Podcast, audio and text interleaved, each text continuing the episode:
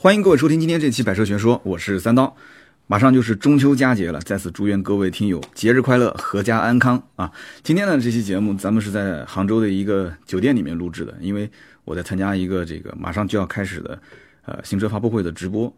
那么在酒店里面呢，我准备的这期节目的内容是跟成都车展相关的。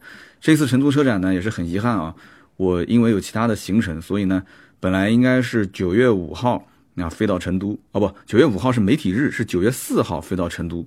然后呢，之前我也准备了很多一些关于这一次成都车展的资料，想配合到现场拍点照片，体验一下车，然后出一些音频啊、图文的内容。但因为行程冲突啊，所以就没能去现场。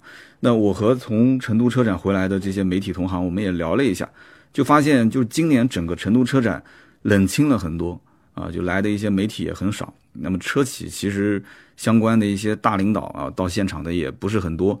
包括甚至就明星，据说这个整场的发布会就是六十多场发布会，最后就也只有一个陈坤 一个明星在现场，长安的啊，长安的这个请了陈坤。那么其他的呢？呃，我觉得所有的车型大家在网上应该都能看到。那我这次呢，主要是想挑三款车，我觉得这三款车呢，是我个人有很多想法想表达的这三个车型。那么其实前面我先说一下大环境，目前整个汽车市场其实大环境不好，大家都知道，但是。买车的人还是很多，对不对？我们自己的买买车现在的咨询的量，我觉得也不比别人就之前少多少。那每一家车企其实现在都有一个啊，就是很冷静的一个想法，就是说，有的人减产，对吧？有的人呢相对的保守，就是说我只做好现在的我现有的产品啊，我现有的产品增加点配置，拉个皮，或者是啊所谓的把屏幕弄大一点啊，这个都不是有什么太大的难度，但是呢。就不能再像以前那样，就是说，就每隔个两三年，然后上一款新车，然后甚至一年之内就同时上好几款新车。这个新老百姓又不傻，老百姓知道，对吧？你要是从内而外的一个新产品，是一个可能就是你的定位都跟之前的产品不一样的这么一个新产品，那这样的情况在未来的几年会越来越少。所以厂家有各自的玩法，有的保守，有的更激进。但是不管怎么样，这种玩法各有各的优劣势啊。你如果说你要不停的上新产品的话，那客户嘛肯定是叫好，哎，不错不错，又有新新款啊，新车上。但是你想，虽然汽车行业是要创新的，但大家消费的是技术，对，没错，你技术升级我消费。你要如果有这种划时代的产品，我去消费，对吧？我觉得哇，好棒啊，一鸣惊人。但是这个里面会有很大的风险啊。我们讲几个成功和失败的案例，你比方说。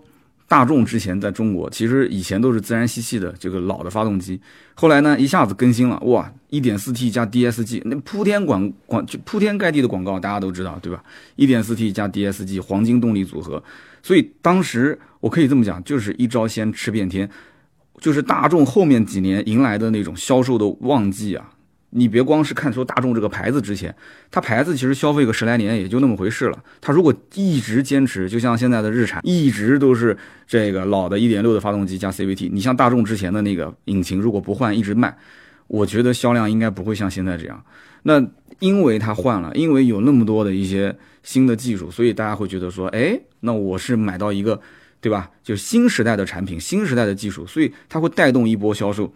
那虽然说后面也出了很多 DSG 的负面这个问题、那个故障，但是仍然那几年，包括到现在为止，它这个赚钱的脚步是从来没有停过的，对吧？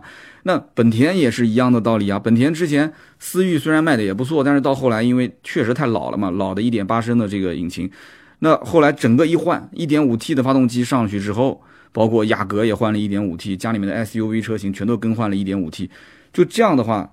迎来了它的一个第二春，是这么一个理解吧？它自然吸气的引擎逐渐就被淘汰掉了，然后用 1.5T 来替代，大家就会觉得说，哎，这是一个新时代的产品，这是一个划时代的产品，我不买之前的老产品，它有这样的一个迭代的过程。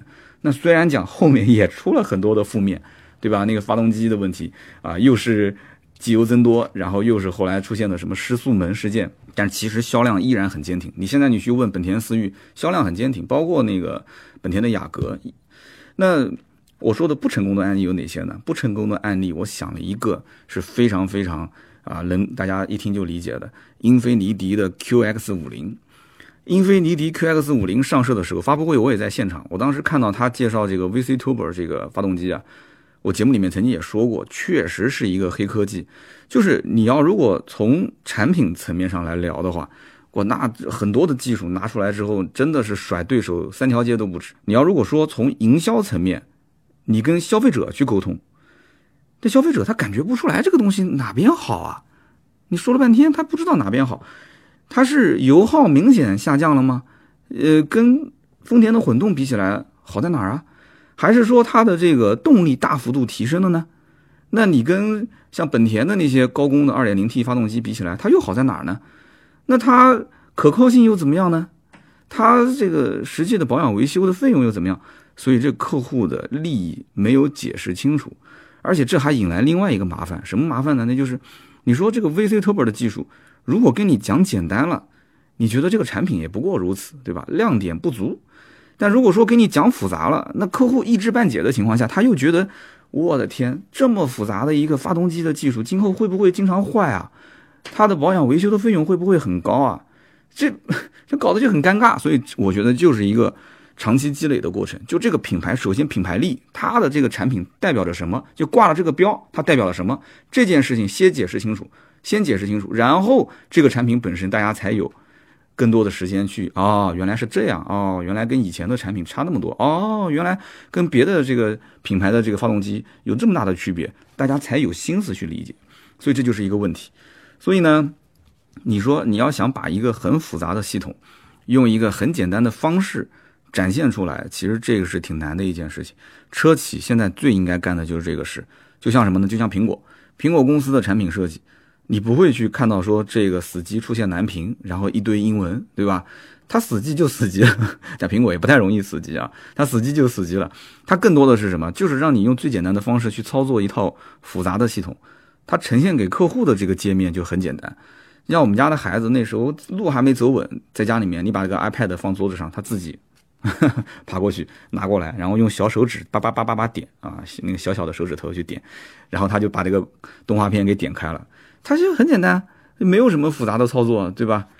所以呢，我觉得创新是必然的，但是包装也是必须的。这个包装很重要，这就是我要聊到的一个点，就是说你现在很多的车企，他不想投入更多的钱去研究研发当年的那些啊所谓的新科技啊，就是很重的，像发动机啊、变速箱啊，甚至底盘平台这些东西，现在都模块化了，对吧？好。那既然今后它没有更多的这种创新，那花什么心思呢？就是花在包装方面。所以现在肯定很多车企从这次车展就能看得出，更多的是对什么？对现款车型的一个包装啊，一个再加工、升级改造。很多品牌其实就已经开始走什么样的路线了？就是新老同堂销售的路线。现在是两代，我估计以后甚至三代新老同堂销售都有可能。那车市这几年的趋势肯定是下滑，这不用说的，对吧？但是滑到什么程度？啊，是稍微滑那么一下，滑一点点，还是滑到深渊，这都不好说。所以没有哪个车企真的现在这个年代说敢，啊，就义无反顾大步的往前迈，重金投入研发。有人可能会觉得，那你可以逆向思维啊，对吧？越是寒冬来临的时候，你越是应该多投钱去研发，然后去出新产品。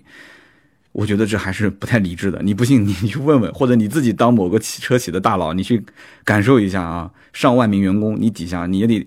你的一个决策失误，你可能这家企业以后就栽在你手上了。谁敢做这个事情？车企现在目前来讲是寒冬的情况下，大家肯定都是以保守为主。所以有的时候呢，你有你的计划，但是这个世界另有计划，没办法，对吧？老天爷，我觉得在当下这个环境里面，其实帮了一个品牌，他无意之中其实帮了一个品牌。大家能猜到是什么品牌吗？我觉得他其实帮到了大众。为什么我说他帮了大众呢？因为大众这几年一直是在偿还之前的这个罚款，两百多个亿的罚款，所以我之前节目里面就分析过，未来在很长一段时间内，大众其实在投入研发方面不会有更多的一些进展，不会有太多的一些投入。那如果中国这个车市，中国车市不用说是很多品牌，特别是大众这种品牌重要的全球市场，如果中国的车市这几年艳阳高照。哇塞！所有的车企高歌猛进啊，各种新产品层出不穷。那大众在中国的好日子，我可以说，我可以宣布，基本就到头了，是不是这样的？但是恰恰中国的汽车市场正好就是这几年开始进入寒冬。哎，进入寒冬什么概念？所有的人都关起门来，大家都躲在家里面就不出门了。大家躲在家里面不出门了，谁穷谁富谁努力，这反正也看不出来了嘛，对不对？所以大众自己家的这个院子宅子啊，长得还比别人家气派一些。那大众在这个时期，你说本来是应该会被别人反超的，但是大环境我觉得真的是帮了他一把啊，这是我的一个观点。那么成都车展这一次呢，关注度比较高的一些车啊，我没有全部拿出来说，但是我觉得有三款车话题比较好啊，话题比较多。其中现在新车来讲的话，关注度比较高，凯迪拉克 CT 五。那我估计很多人一看标题就知道我要说这车啊。那虽然讲大家并不是说一定是捧着钱说啊，我非 CT 五 CT 五这车我不买，并不至于。但是中国市场你要知道，预算在三十万左右。啊，或者说二十多万吧，因为这车打完折的价格肯定上路也到不了三十，二十多万的这个区间买豪华品牌轿车的人还是很多很多的，所以凯迪拉克一直是想从 BBA 的嘴巴里面抢点肉吃。那目前来讲，凯迪拉克家里面主力销售车型，一个是叉 T 五 SUV 车啊，一个是 ATS L，这就不用说了，这个 ATS L 的名号是非常大的，之前国五国五转国六甩卖的时候十几万啊，对吧？那今年呢，新上了一个叉 T 四啊，一个一个小的稍微小一点的 SUV 啊，相对于啊叉 T 五来讲，那么还有一款呢，就是这个叉 T S，叉 T S 因为太老了，这车确实太老，平台也老，发动机动力各方面都很老，但是它便宜啊，它可以按照跳楼价大甩卖是吧？那么我觉得啊，这里面有个问题。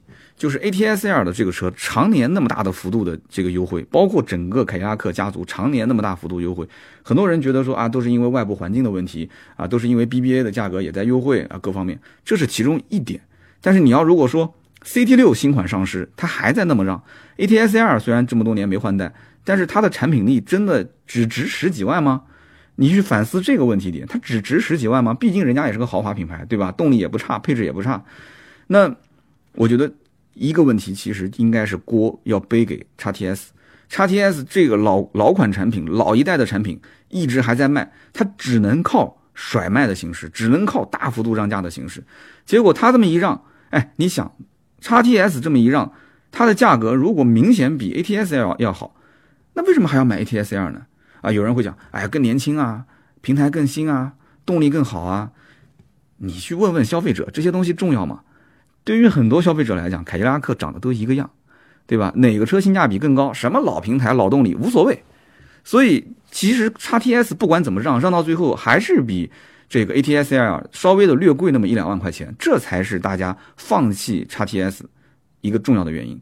如果它真的要是价格拉的跟 A T S L 是一样的，甚至比它还便宜，那基本上想都不用想。但是这不可能啊，因为。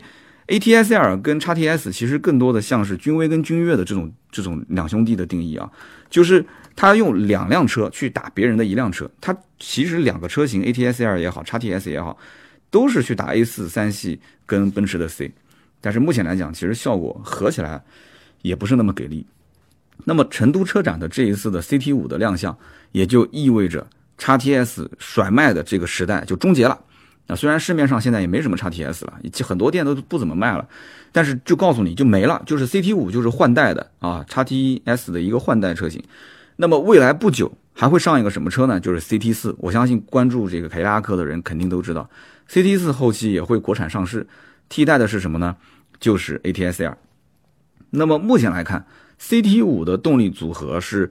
用这个跟 CT 六一模一样的啊，相当于用高一级别的车型的动力总成直接用在自己的 CT 五上，高功率两百四十一匹马力的二点零 T 的发动机，再加上一个十档手自一体的变速箱，其他的东西我们先不谈啊，我们先放一放。就光这个动力配置来讲，其实你可以说 CT 五就是一个小号的 CT 六也没毛病。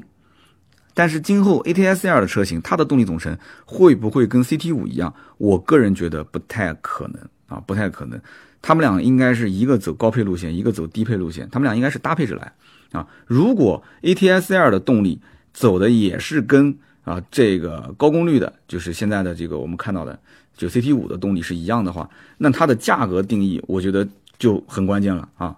如果它的价格后期定位两个车之间也没怎么拉开，那同门师兄弟。啊，我觉得这个真的是也很夸张，因为现在 ATS-L 的这个动力是两百七十九匹马力，是高功率的。但如果说它是配八 AT 的变速箱，大家会觉得说没什么变化。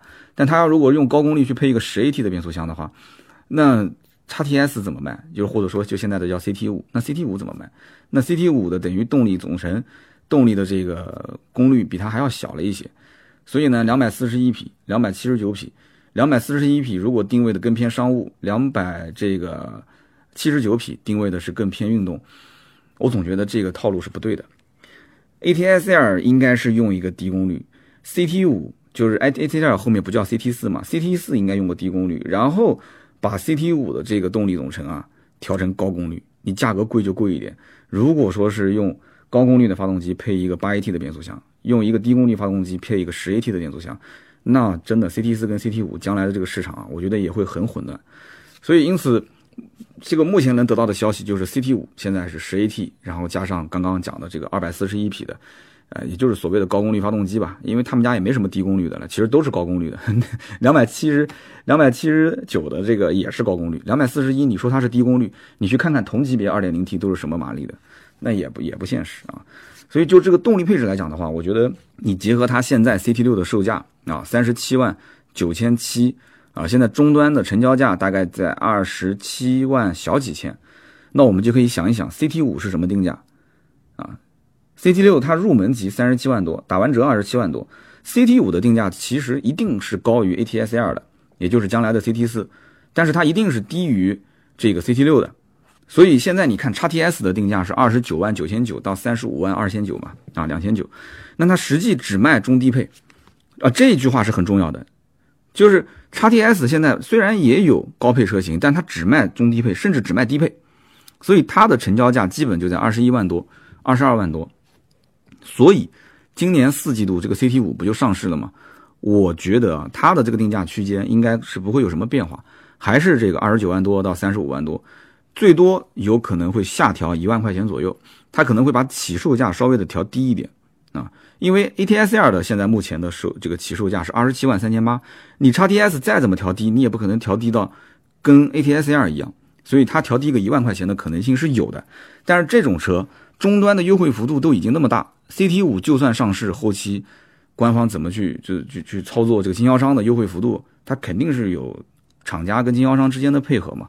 我觉得这个很关键。但是你调不调官方的报价这件事情，我个人觉得是一个心态问题啊，厂家的心态跟消费者心态的问题。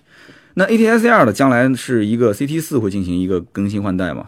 你根据现在 CT 五的定价来看的话，那如果 CT 五的价格下调，那 CT 四一定会跟着下调。那有有我你觉得有问题吗？我觉得没有任何问题啊。CT 四就是现在的 ATS-L，它的售价二十七万三千八到四十二万八千八。你觉得会有人花四十二万多？就不是花吧，就是有人会去问这个四十二万多的车型吗？根本没人问。当年国五切国六的时候，我记得有一家店有一辆四十二万八千八这个顶配，一直是存在那个地方，打了几折啊？就卖到二十多万都没人要，二十三还是二十四，反正都没人要。因为在别人的印象中，我就是冲着二十万过来买凯迪拉克 ATS-L 的，我就冲着二十万过来的。你现在超我预算了啊！你至于什么高配、顶配，你多好，跟我不相干，我就那么多钱。所以终端没什么人买高配，百分之九十几的客户买的就是二十七万三千八、二十九万三千八这两个车型啊。所以因此，如果厂家要是去了解一下终端它的成交价，也就是二十万上下，终端客户真正的需求也就是一个低配的凯迪拉克。那我相信 CT 五就不用再配那么多的配置了，啊，应该讲是 CT 四啊，CT 四就不用再配那么多的配置了，那么你就出两款车不就行了嘛，对吧？你跟着下调不就行了嘛，对不对？价格跟着走就是了。所以呢，我觉得如果 CT 五这一次要是四季度公布价格的话，有下调，那 ATS-L 的官方价格肯定是有变化，而且配置方面一定不会出太多。那其实我觉得凯迪拉克现在最核心的这种玩法。应该要变一变，变成什么样子呢？就是变成现在这种新造车势力的玩法。怎么玩呢？你想，终端本身价格跳水跳得这么严重，那你不如你直接就利用网络销售的模式了。你用手机 app，就像我之前买威马的时候，我根本就没有还价，他还不了，去哪边都一样。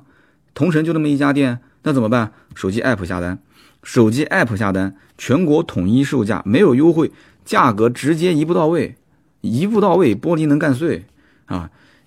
按之前叉 TS 的这个优惠后的价格二十二万多，你就按照它来定不就行了吗？你就不要二十二万多，你定个二十三，或者你定个二十四，对吧？一个高配一个低配，不就行了吗？简单明了。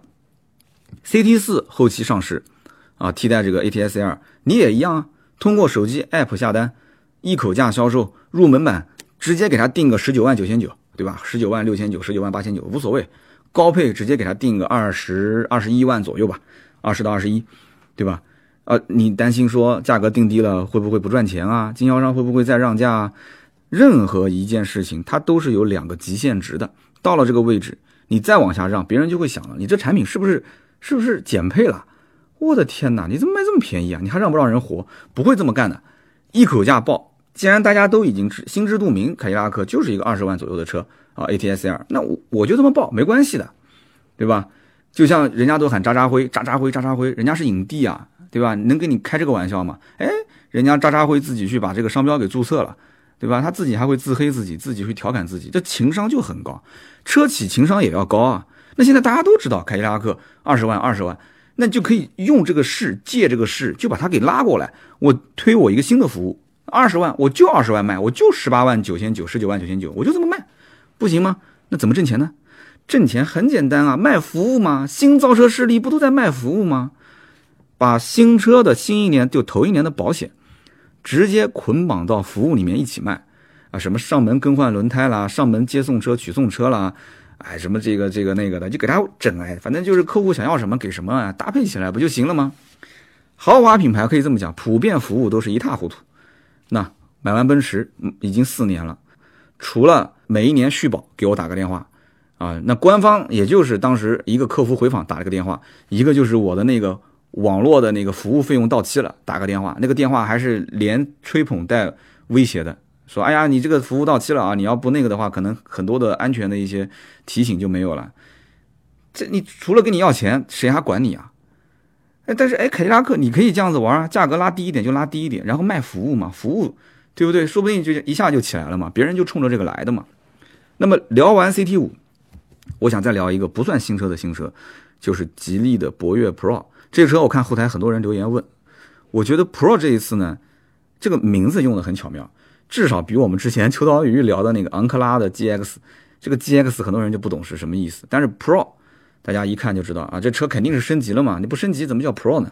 但是呢，很多人在外面瞅半天，发现这外形外观没什么变化，对吧？Pro 这个车呢，外观变化不大，你把门拉开之后，你就会发现内饰变化还是挺大的，中控大屏，对吧？然后皮质缝线这些东西呢，都是肉眼可见的啊，长宽高也是有一些变化，但是这个我觉得差别不是那么太大，也不是说完全加长了，变成了一个博越 Air 啊增长版，不是，没那个说法。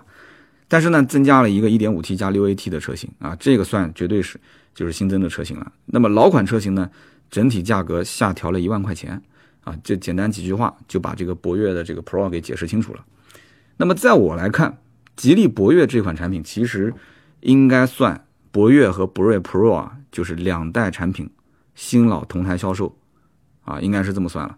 虽然讲说就这个平台没什么太大的变化。啊，有人讲说，那新老款平同台销售，那应该是什么？应该是平台有变化。虽然平台没有什么变化，但是你只要到店里面，你一看这两台车，你就会非常明显的知道它们差距在什么地方。就换句话说，博越 Pro 相当于它的主售的价位就在十一到十五万，那么博越呢，它的主售的价位应该就在八到十一万，因为它的二点零自然吸气的这个版本卖的很便宜啊，八九万块钱。那老百姓呢？他就很简单，他可以根据自己的预算就找对应，我是买 Pro 还是买正常的博越。那么我看到官方讲是什么呢？说啊，博越 Pro 是用了保时捷加路特斯，就是莲花啊联合底盘的这个调教，后副车架呢减重了百分之二十五啊，什么有普通、运动、舒适三种驾驶模式啊，说什么操控性大幅提升。那么对于这段描述呢，我没有去试驾，我也无法验证。但是我个人觉得，对于一个 SUV 的车型。大家不要有太过高的这种啊，太多的这种期望值啊。如果说你比方说最近我考虑买博越的 Pro，那你就是综合对比一下，对比试驾一下啊，有没有吹牛皮？就什么副车架减重百分之二十五，那你开起来是不是更轻松一些？大家试试不就知道了吗？试驴子试马，拉出来溜溜啊。那么两代同堂销售，价格又是一个这种无缝对接的这种操作，我们其实已经见了很多车型在这么玩，见怪不怪。但是我注意到有一个事情是很有意思的，就是这次这个博越 Pro 上市呢，它的车机系统是可以就老款车型啊，软硬件付费升级。注意啊，你不要光听到付费两个字，我想让你注意的是什么？是它不仅是软件升级，它还可以硬件升级。哎，这就有意思了，这就是我为什么想聊 b r e Pro 这件事情。硬件升级，大家想一想，你去看看自己的车，哪一个车能告诉我厂家是可以提供车机的硬件升级的？你除了把这个整个车机给换了啊，小屏换大屏，或者你去外面到这个第三方的市场上去找，你怎么可能去厂家给你？去更换它的硬件呢？为了它的系统的提升，硬件性能的提升。那么这个博越呢，就针对是之前的一六款和一八款老车主。然后呢，它是但是要钱啊，就是八折优惠之后的价格是两千六百三。那我就想问问大家，两千六百三，你会去进行一个硬件升级吗？那它的硬件升级主要就是更换一个全新的 E 零幺的一个芯片，就让它的速度处理器更快一些嘛。那么软件升级就是 GKUI 的系统升级啊，要升到 GKUI 十九。所以我在想，如果说啊，只是单换一个芯片，花了个两千多块钱，有很多人肯定是不愿意的。但你如果给他一个新的车机，但是这个车机里面的整体都是新的，就像换手机一样的。如果你说你现在的这个啊华为的手机，我给你拿回来之后换一个芯片，让你处理速度更快了，我收你一点钱，那很多人肯定是不愿意的。包括苹果手机也是，对吧？我拿个 iPhone 叉，我说哎，过来我给你想换一下子这个新款的芯片，好，换完之后说性能跟之前的啊跟现在的这个 iPhone 十一一样了，我摄像头都给你换了。那我我我花了很少的钱，我换成那样子，我愿意吗？那我得看要花多少钱啊！如果说是真的整体性能都有提升的话，我很开心。但是你只换个芯片，可能有的人不开心。你花两千多块钱只花个芯片的钱，那怎么行？那么这就应该是中国汽车市场上应该算是第一个提供车机的这个系统，应该算是软硬件同时更新的一个品牌，至少是硬件升级啊。所以大家想一想，自己的车买回来，原厂的车机如果觉得不好用。那怎么办？一般都是第三方去改，还有其他的办法吗？那我自己的那个奔驰 C，我的车机系统就傻的要命啊！我感觉就还没我们家女儿的那个学习机反应速度快，但是我又不愿意去改第三方的车机。那如果奔驰要跟我讲两千六百三十块钱可以更换软硬件，让你的处理器系跑得更快，然后整个系统可以更新，我的天，那我愿意啊！我肯定愿意，我跑得比兔子还快，是不是？那我相信很多像我这种就一五年、一六年买的这个奔驰老 C 的车主，肯定也这么想。我我不要求说我要把这个屏幕改得更大一些，我没必要，我只要它的速度更快、功能更多啊、更好用就可以了。所以我觉得啊，像吉利的车，不管大家说啊好不好啊、买不买都不重要，就至少在我看来，这个企业有一个地方做得很不错，就是接地气啊，他会去想，就是到底消费者要什么东西啊，就是车机系统硬件要升级，软件要升级，对吧？这个需求其实对于老车主来讲很迫切，因为现在信息那么发达，大家买完车没多久就看看新闻啊什么的，无意之间，因为你买车的时候你也会搜很多跟车相关的新闻，就跟你买的车相关的。现在的这些平台都是推送相关信息，买完之后隔个三个月、半年、一年，你发现车机系统又换了，甚至硬件都换了，内饰都变了，外观都变了，但是这个外观内饰没办法升级，但车机系统能不能升呢？这就是很多人想思考的问题。那其他的车企可能觉得说。一个呢，就成本比较高，没必要，对吧？而且升级之后感觉好像改进也不是特别大，因为你软件也要更新啊，你系统也要升啊。那很多人觉得就这方面没有必要，但是没有必要归没有必要，这方面是有需求的，有需求就有市场，对不对？所以你不信，大家看嘛，就是你后面如果说啊，把老车主的这些口碑都做起来了，然后你再想往上游产品去发力，那你之前有这些去帮客户去思考去。提升他消费的这些能力，你将来再去做上游产品，往上走，上游的产品就会更容易。那么最后呢，我就想聊一个成都车展的一个预售车型啊，这个车呢也是个新车，预售价呢也出来了，十二万五千九到十七万八千九。那这么一说，我估计很多人就知道昂克赛拉啊，九月二十六号昂克赛拉才会正式上市。那么有人可能要说了，这个价格不对啊，怎么这个价格还上涨了呢？对吧？现在车市这么不好，怎么价格还涨了？记得以前之前这个昂克赛拉入门价格多少钱？十一万两千九，没错啊，十一万两千九。那么这是因为什么呢？因为它没有手动配置了。其实你看现在的这个云控版本，其实也没有手动配置了。那么按照这一次预售价十七万八千九的这个顶配的方案来看，那这次厂家应该讲，它主推的就是高配车型。那到底马自达想干什么呢？就这个定价，这个预售价，我估计下面的掌声都是稀稀拉拉的。谁会为了这个价格去鼓掌呢？我觉得真的是有点作死啊！马自达是一个真的是让人啊，特别是我觉得让我又爱又恨的一个品牌。如果单纯从颜值方面，你要让我去投票，我这一票肯定是给马自达。当然了，我会问清楚，就是这个颜值包不包括内饰？那么马自达在颜值方面甩对手几条街，对吧？思域卖的再好，我都投他这一票。那么在发动机、变速箱、底盘技术，对吧？创驰蓝天，你知道的，这方面马自达还是甩对手几条街。东瀛小宝马的称号不是浪得虚名啊，但是。就这么一个就造车的功底相当不错的企业，为什么卖车就那么不接地气呢？就闭着眼睛在卖。我是一个十多年的一个汽车老销售啊，我真的是不能理解，真的是不能理解，很生气。长安马自达难道他就不能去看一看自己的接到的订单吗？他就不能问问经销商，就客户要什么样的车，客户是怎么理解昂克赛拉的，他喜欢什么样的昂克赛拉，他不能去问问吗？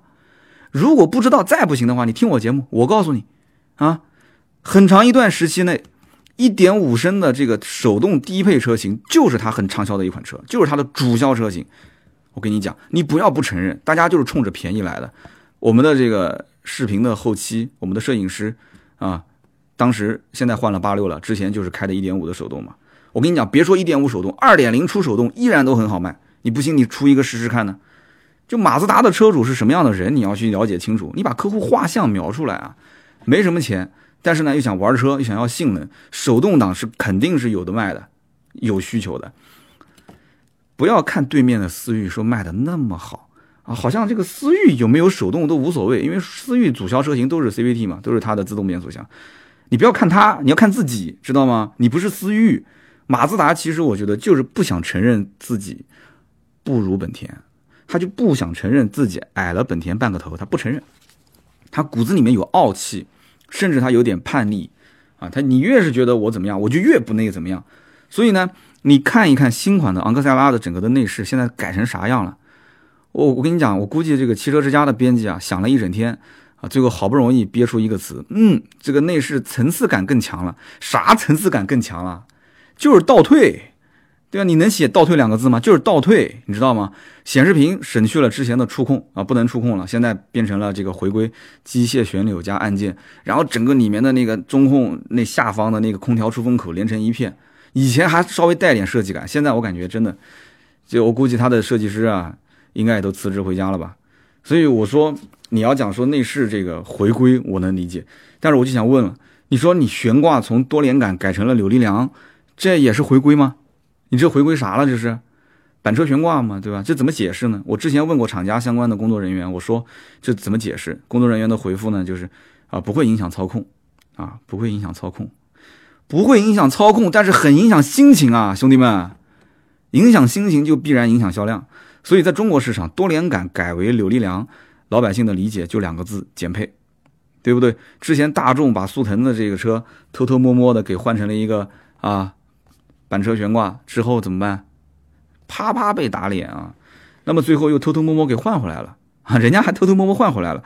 马自达我估计不会偷偷摸摸换回来的啊！人家是很很任性的一个品牌，所以我觉得马自达的高层啊，他应该是要么就没有关心过中国市场，要么就是选择性失忆啊！就这个坑，我觉得是马自达自己挖的，他自己又拼命的往里面跳，那你就别怪消费者在上面填土了，你别怪消费者填土了。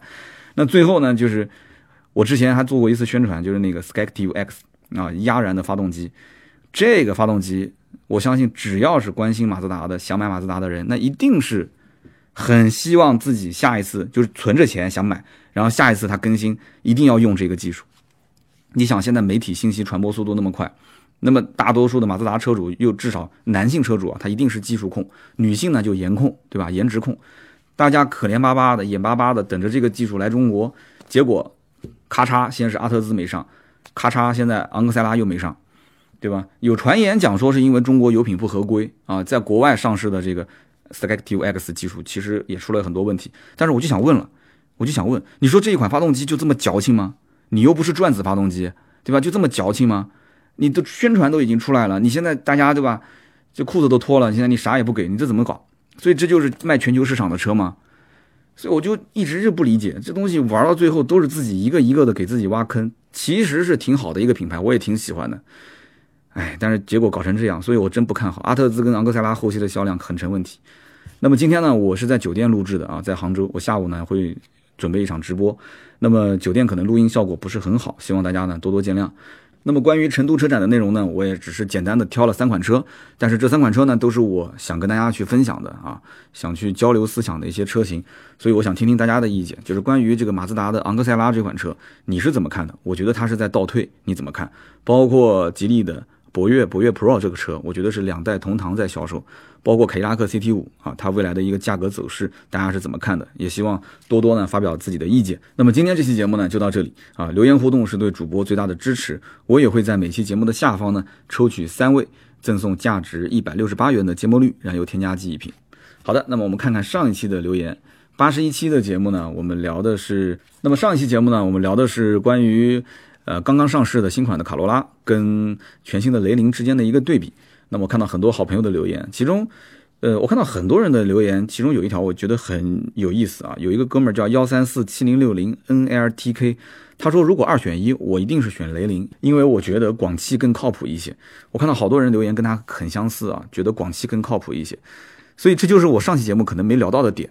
就上期节目，我只是提到了关于就是卡罗拉的这个名气更响，很多人认卡罗拉的名气，但是我没想到现在又出现了一个就是广汽更靠谱这么一个说法。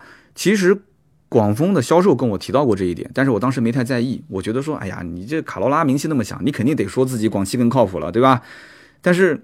我没想到，在消费者的层面，还有很多人也是这么想的。包括我看到，甚至一汽有厂家的人也在讲啊，他透露了一个消息，就是一汽今年对于零部件的供应商的成本啊，要再压缩百分之十，说这个很可观啊，百分之十。所以后面的质量到底怎么样，广汽跟一汽之间是不是会拉开差距，不得而知。但是消费者现在已经有这样的一些想法了啊。那么另外一位听友叫做触手叔叔，他也是点赞最多的。他说：“三刀，我在济南看车展。”那看到大众的全新子品牌捷达 VS 五，那么三大件都是来自于大众，感觉最高配配置相当丰富啊，外观也是还行啊，中规中矩。那么价格也在我的预算范围之内。我想问问这个车子可以入手吗？有没有其他的推荐？今天呢，我就不跟你详聊关于捷达的 VS 五了，我会后期用两期节目，上下两期节目，从捷达 VS 五这个车是怎么来的，它马上后面怎么卖啊，消费者怎么选。各个角度去分析这个车，因为这个产品我看到了好多人留言，所以呢，我也要去深入体会一下、体验一下，然后拿出一个相对来讲能够给大家啊，就是有帮助的这么一个内容，两期跟大家去聊一聊。当然了，捷达也跟我联系了，就是说，哎，我们是合作的这两期节目，但是不用担心，即使是合作的节目，我也一定会啊拐弯抹角的、旁枝错节，从很多的一些信息里面把我想表达的东西表达给你，所以你一定能看到这里面我想。告诉你的一些信息啊，我们俩之间的频率要同步啊。那么下面一位听友叫做布艺行刚，他说：“三刀，呃，你在南京，你可能感觉不到日本车的口碑杀伤力啊。”他说：“我在广东的东莞，本人开的是雪佛兰。前几天呢，我一个同事啊，他想买车，我推荐他买欧美系的啊，然后呢，他就只想买日系的。我还把三刀你之前的那一期节目，就是一台诡异的卡罗拉，我把图文发给他看，音频发给他听，结果呢？”上个礼拜天，他去把卡罗拉给定了啊，过几天就提车了，说没办法，说了半天都没有用，我觉得很正常，我不是不能理解，因为广东我也经常来，每一年至少来一次，对吧？广东车展，我能看得见整个满大街跑的都是日系车，这个呢其实是基于一种心态，就是大家一看就是周边人都在买，特别是十多万的这个价位。它随波逐流的这种态度非常非常严重。你到武汉去看看，你就知道了。武汉很多也是本地产的车。你再去东北看一看啊，东北很多也都是本地产的车。然后你再去这个四川看一看，四川很多也是本地产的车。所以在广东的街头，对吧？你说本身广广州就有很多，广东这边就有很多的车企都是日系车企。那日系车企在本地，它销量肯定就好。那么一下子就带动了整个虽然不在本地产的一些日本车，它卖的也会好。就大家可能就公认，就是说，哎，日系车省心省油，但是整个广东地区其实豪华车市场卖的也很好，很多人家里面就是这样子，平时出门就开一个普通的日系车啊，省心耐用。然后如果要是谈生意，想要撑门面，家里面肯定还有一辆豪华车。所以呢，大体就这么一个搭配形式。好的，那么以上呢就是今天节目所有的内容啊，听到最后的都是老铁。那如果说需要咨询我们新车跟二手车的价格，那么如果说要咨询包括改装啊，或者是汽车的一些装潢的价格，都可以联系我们啊，加我们的私人微信号四六四幺五二五四。那么好，今天这期节目就到这里，我们下一期接着聊，拜拜。